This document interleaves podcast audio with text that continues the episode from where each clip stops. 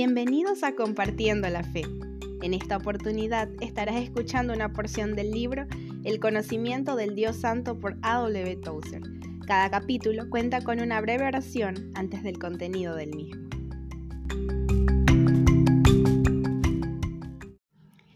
Capítulo 16. Dios es bueno. Oremos. Haznos el bien según tu beneplácito hacia nosotros, Señor. No actúes con nosotros como lo merecemos, sino como es digno de ti, ya que eres el Dios que eres. Así no tendremos nada que temer en este mundo, ni en el que está por venir. Amén. La palabra bueno significa tantas cosas para tantas personas que este breve estudio de la bondad divina comienza con una definición. Solo podremos llegar a su significado por medio del uso de una serie de sinónimos saliendo del mismo lugar y regresando a él por distintos senderos. Cuando la teología cristiana habla de que Dios es bueno, no es lo mismo decir que es justo o santo. Las trompetas de los cielos proclaman la santidad de Dios y los santos y sabios de la tierra se hacen eco de ello donde quiera que Él se les ha revelado a los hombres. Sin embargo, en estos momentos no estamos reflexionando sobre su santidad, sino sobre su bondad, que es algo bien distinto. La bondad de Dios es lo que predispone a ser generoso, cordial, benevolente y lleno de buenas intenciones para con los hombres. Él es tierno de corazón y rápido para identificarse con nosotros, y su actitud constante hacia todos los seres morales es abierta, franca y amistosa. Por su propia naturaleza, Él está inclinado a conceder bendición y siente un santo placer en, la felicidad de su pueblo. En todas las páginas de la Biblia se enseña o se dice de manera implícita que Dios es bueno y lo debemos recibir como un artículo de fe tan imposible de destruir como el trono de Dios. Es una piedra fundacional para todo pensamiento sólido sobre Dios y es necesario para la sensatez moral. Conceder que Dios pudiese ser mejor que bueno es negar la validez de todo pensamiento y terminar con la negación de todo juicio moral. Si Dios no es bueno, entonces no puede haber distinción entre bondad y crueldad. Al cielo se le puede llamar infierno y al infierno cielo. La bondad de Dios es el impulso que se halla detrás de todas las bendiciones que Él derrama diario sobre nosotros. Dios nos creó porque sentía el bien en su corazón y nos redimió por el mismo motivo. Juliana de Norwich, que vivió hace 600 años, vio claramente que el fundamento de toda bienaventuranza es la bondad de Dios. El sexto capítulo de su pequeño clásico Revelations of Divine Love, Revelaciones del Amor Divino, increíblemente hermoso y perceptivo, comienza así. Esta manifestación fue hecha para enseñar a nuestras almas a aferrarse sabiamente a la bondad de Dios a continuación, hace una lista con algunas de las grandes obras que Dios ha hecho a favor nuestro y después de cada una de ellas añade, por su bondad. Ella veía que todas nuestras actividades religiosas y todos los medios de la gracia, por rectos y útiles que estos sean, no serán nada hasta que comprendamos que la bondad espontánea y no merecida de Dios se encuentra detrás y debajo de todos sus actos.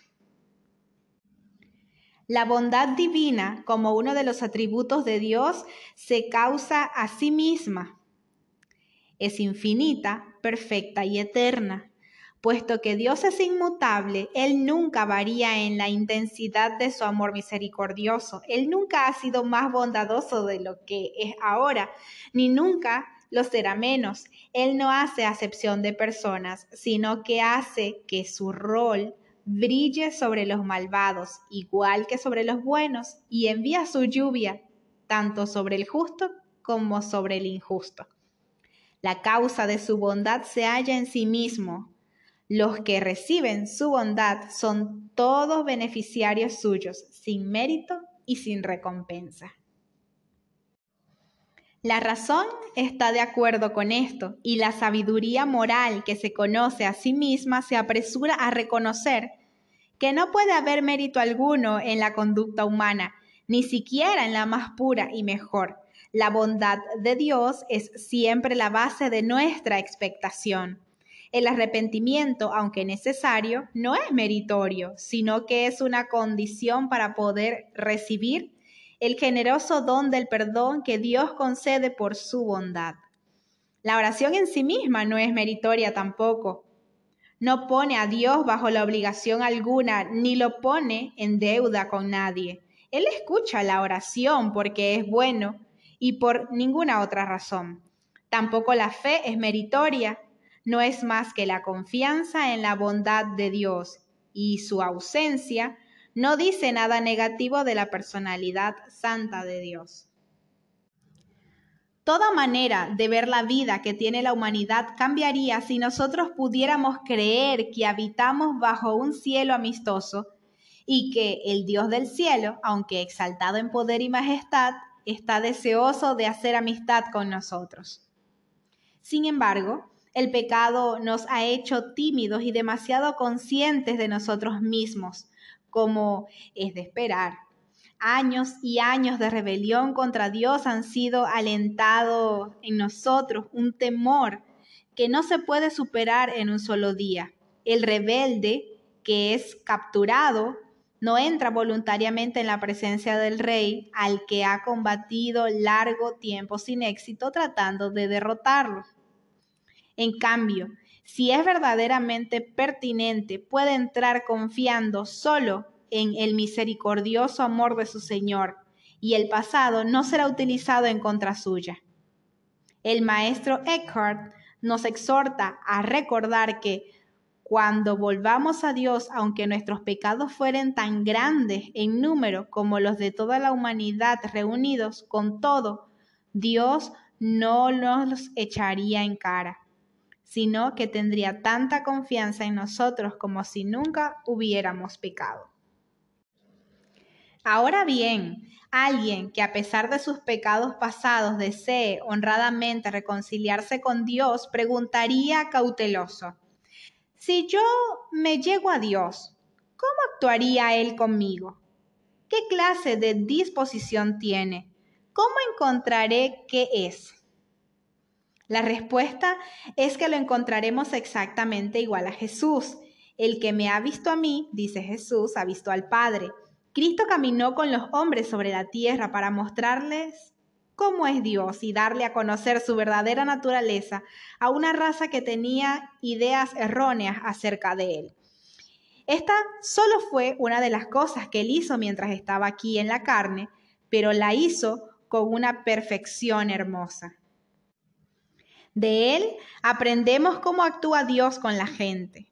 El hipócrita, el que es insincero, lo hallará frío y distante como los que eran como él hallaron un día a Jesús.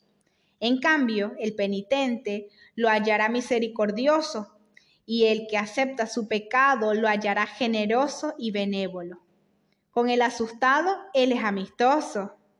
Con el pobre de espíritu es perdonador con el ignorante considerado, con el débil delicado, con el extranjero hospitalario. Con nuestras actitudes podemos determinar la forma en que lo recibiremos. Aunque la bondad de Dios es una fuente definitiva y desbordante de cordialidad, Él no nos obligará a atenderlo. Si queremos ser recibidos, como lo fue el pródigo, debemos acercarnos como se acercó Él, y cuando lo hagamos, aunque se queden fuera en su enojo los fariseos y legalistas, habrá un festín de bienvenida dentro y música y danzas cuando el Padre acerque de nuevo a su Hijo al corazón. La grandeza de Dios suscita en nosotros el temor, pero su bondad nos anima a no tenerle miedo. Temer y no tener miedo, he ahí la paradoja de la fe. Oh Dios, mi esperanza, mi celestial descanso, mi todo de felicidad aquí abajo.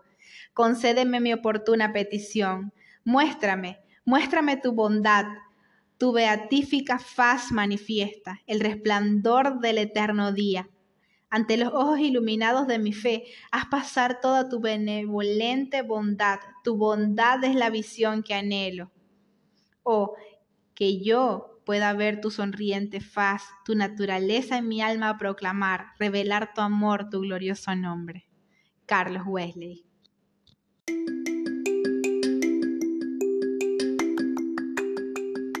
Estuviste escuchando una porción del conocimiento del Dios Santo por A. W.